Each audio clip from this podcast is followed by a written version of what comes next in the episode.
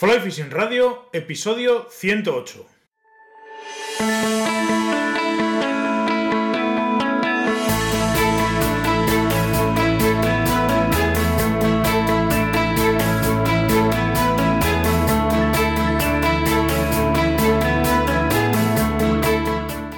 Bienvenidos a un nuevo episodio de Fly Fishing Radio, el primer podcast de pesca con mosca en español.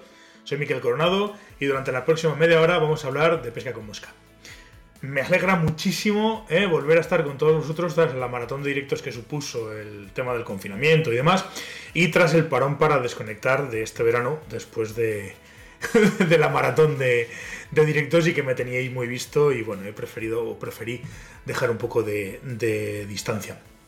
Lo cierto es que, bueno, eh, he echado bastante o mucho, por decirlo de verdad, eh, de menos todo esto, así que, pues nada, nada como volver y estar con, con, todos vosotros. Los que estéis escuchando este episodio a través de iTunes, iVoox, Google Podcast o Spotify, eh, o cualquiera de los podcatchers que utilicéis para, para escuchar el programa, pues la propia web y demás, no vais a notar diferencia ninguna eh, con respecto a lo que ha venido ya eh, siendo el programa eh, antes o, atrás. Pero si estáis viendo el episodio en YouTube, ya os habréis dado cuenta pues de que la principal diferencia con los episodios anteriores y con, con anteriores, sí, con los episodios anteriores es que a partir de ahora grabaré y subiré a YouTube los episodios en formato vídeo, con lo que además de escuchar pues me podréis ver. Así que hola a todos y nada, eh, sin más, eh, esta es un poco la principal novedad que va a haber este año.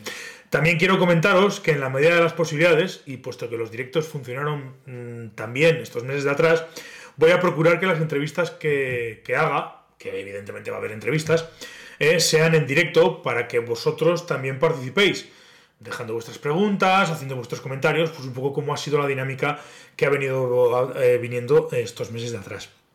Incluso una vez al mes, o dos, o cuando, bueno, como lo decidamos, ya eso ya lo hablaremos entre todos y, y lo decidiremos, haya o no haya entrevistas. Si os apetece, pues eh, como también tuvieron bastante aceptación, podemos hacer un directo pues, en el que esté yo respondiendo, comentando, hablando eh, con vosotros, con vuestras preguntas y respuestas. Eso ya digo, lo podemos ir viendo con, con, con, el tiempo y lo podemos ir dando forma porque lo he dicho muchas veces, pero quiero repetirlo todavía más, que el programa básicamente es cosa vuestra y que, y que todo viene gracias a vosotros. Entonces, lo que a vosotros os interese o como os guste que queramos hacer el programa, pues intentaré hacerlo de esa manera. Así que, pues nada más. Como os decía, es un placer volver a estar con todos vosotros, así que sin mucho tiempo que perder, pues vamos al lío.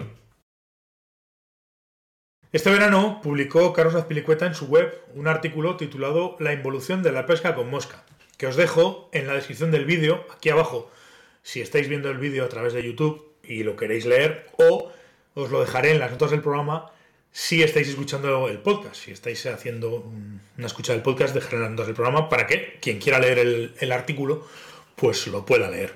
Es un artículo que no dejó indiferente a nadie que lo leyó y a raíz del cual, pues bueno, hubo ciertas y acaloradas discusiones que, si os soy sincero, no me apetece revivir, no quiero volver a vivirlas. No, no es mi intención hablar del perdigón o no, si sí, si no, tal y cual no, me interesa realmente esa discusión, eh, pero que eh, me ha hecho reflexionar y tiene mucho que ver con, con, una cuestión sobre la que sí que quiero hablar y por eso este vídeo, básicamente. En esos intensos debates había una serie de argumentos eh, bastante recurrentes que tienen que ver con la práctica de lanzado. Siempre me han llamado la atención y de una manera u otra entiendo que representan una especie de ruptura o distanciamiento entre pescadores a mosca. Repito, no es mi intención reavivar el debate sobre si perdigones, bla, bla, bla, pero sí que me apetece hablar sobre esta, entiendo que ruptura o este pequeño distanciamiento entre pescadores, que lo que quiero es, de alguna manera, empezar a tender nuestros puentes y demás y que ese eh, distanciamiento eh, sea, sea menor. Eh, hay una serie de, ya digo, de argumentos que, que me llaman mucho la atención y que quiero comentar. Y luego, pues, haré una reflexión o quiero hacer una reflexión personal sobre el porqué de, estas, de estos argumentos. Me llama mucho la atención que la gente eh, desconozca, que la gente, sobre todo gente que entra de nuevas, me llama mucho la atención, digo, que, que, la curiosidad que podrían tener los que empiezan de cero y quieren aprenderlo todo y quieren empezar con todo y demás, pues, pues desconozcan y tengan tanto, tanto desconocimiento sobre, sobre lo que es el equipo en sí, sobre, sobre cañas, sobre líneas, sobre... por poner un ejemplo, me llama mucho la atención que haya mucha gente que no entienda que, o que se crea que las líneas flotan por peso y no que flotan por densidad.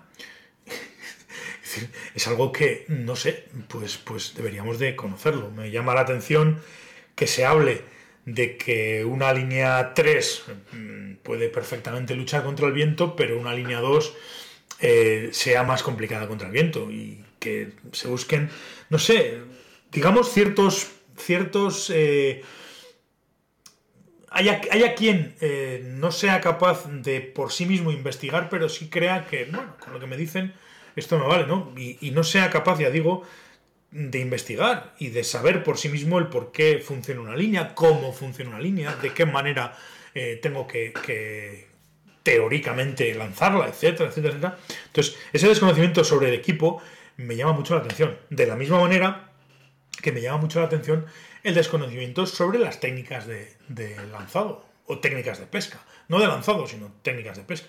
Llamo técnicas de pesca, lógicamente, pues, pues a utilizar la doble tracción, a saber utilizar la mano izquierda en todo momento, no solo para hacer doble tracción, sino para que, bueno, pues pueda acompañar, para que tenga cierto control sobre la línea, para que pueda en un momento determinado, cuando haga un lance, de alguna manera cortar el, avance de la línea y que, y que se abra el bucle más rápido, etcétera, etcétera, etcétera.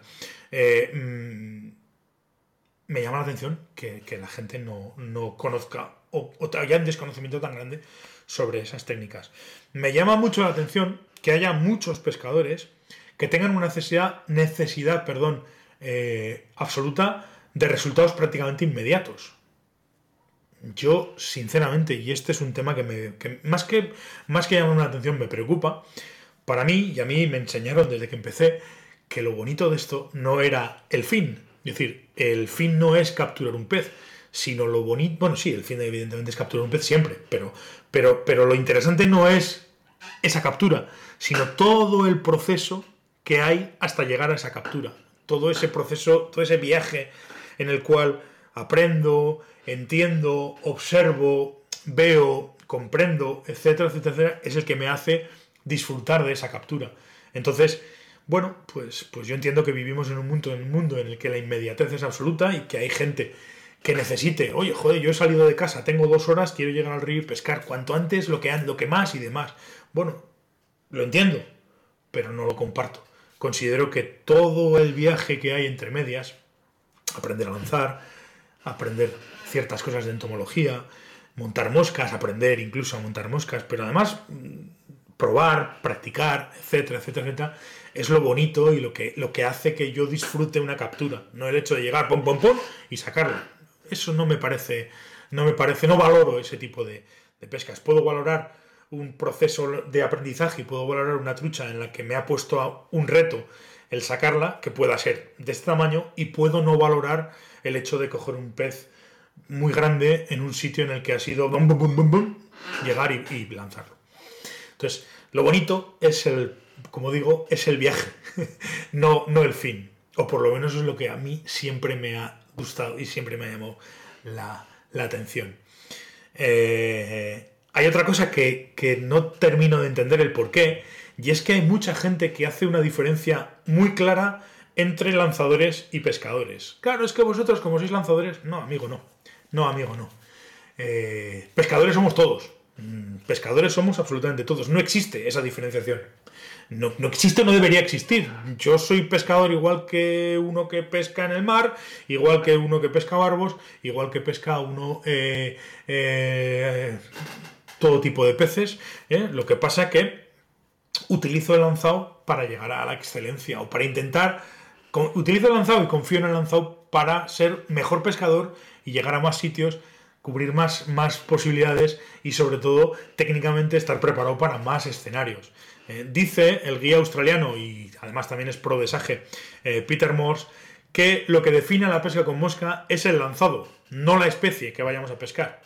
Es decir, lo importante de todo esto es saber lanzar, no todo el tipo de historias que podamos tener eh, alrededor. No, no pescar barbos o pescar truchas o pescar tal, no es lo importante, lo importante es el lanzado. Yo además añadiría que lo importante es el lanzado, no la especie ni el señuelo que vayamos a utilizar. Yo si soy, conozco las técnicas y soy lanzador y entiendo no, soy lanzador, no.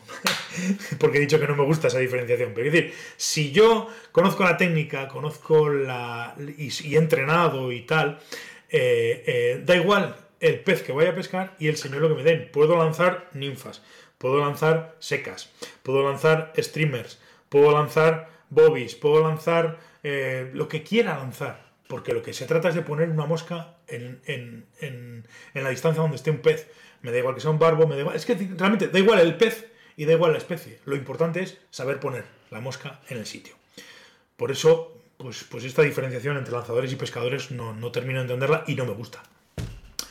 De la misma manera eh, que no me gusta que se nos llame elitistas por el mero hecho de lanzar. Yo no, no soy, no, no, no, decir, no voy a hablar de alguien porque sepa o no sepa lanzar, en absoluto, en absoluto. Lo que quiero es que todo el mundo sepa lanzar.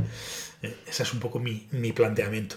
Por tanto, tampoco entiendo, y es otro argumento bastante recurrente, esa negación y ese distanciamiento entre la práctica y el entrenamiento de las técnicas de lanzado.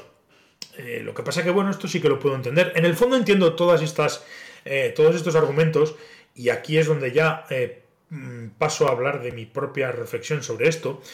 por tanto, ya digo que he estado reflexionando bastante sobre este tema, y en el fondo he llegado a la conclusión de que todo esto, y sobre todo, al final, el más importante de todos estos argumentos, que es la negación y el distanciamiento de la práctica del entrenamiento, eh, eh, he llegado a la conclusión de que todo esto, eh, la culpa no es, no es toda la parte de la culpa de esos pescadores, sino que, perdón, gran parte de la culpa de, esta negación, de, este, de, toda esta ruptura, de, todo este, de toda esta separación, la han tenido la tienen, la tenemos, o como lo queráis llamar, la gente que nos hemos dedicado a lanzado. Y aquí ya digo que voy a hacer mi, reflexión y creo, creo que durante muchos años, y en cierta manera, todavía se siguen utilizando estas técnicas y, estos, y estas fórmulas para, para enseñar. Eh, por digo, digo que durante muchos años eh, se ha teorizado y se han acuñado multitud de términos, expresiones y conceptos que son, por regla general, complejos, difíciles de transmitir o que incluso los instructores de lanzado no son capaces de, transmitirlos o incluso algunos no lo tienen todavía del todo claro, todavía se siguen discutiendo muchos términos que se utilizan para enseñar, pero que yo creo que es rizar el rizo y complicar las cosas demasiado a la gente. Cuando a alguien le hablas de carga de la caña, de arco de lanzado, de golpe de lanzado, de empujar, de tirar, de no sé qué, de no sé cuántos, de, del bucle, de esto, de lo otro, de, negativos, de no sé qué, de no sé cuántos. A la gente eh, lo que haces es, eh, de alguna manera, transmitirle que esto es complicado, que es complejo y que es difícil. Y creo que, creo que es un error, y un error gordísimo de todo esto. Por otra parte, también creo que el método de enseñanza, de, hasta ahora, del lanzado, ha sido siempre, o es, en muchos casos todavía, eh, de alguna manera un método sensorial, o siempre tiene que ser, perdón, un método sensorial. Es decir, el hecho de aprender a lanzar, yo tengo que sentir lo que estoy haciendo. Pero eh, la diferencia fundamental, o por lo menos el, el, debe fundamental de esto, es que de todos los sentidos, o del aprendizaje sensorial que tiene que ser el lanzado a mosca, hemos obviado el sentido más importante de todos, el más importante de todos, que es que el alumno tiene que ver. Es decir, si yo pongo a un tío a lanzar y le digo que lance así, no está viendo, realmente no ve, no ve lo que pasa detrás, no ve lo que pasa delante, no ve la punta de la caña, no ve absolutamente nada.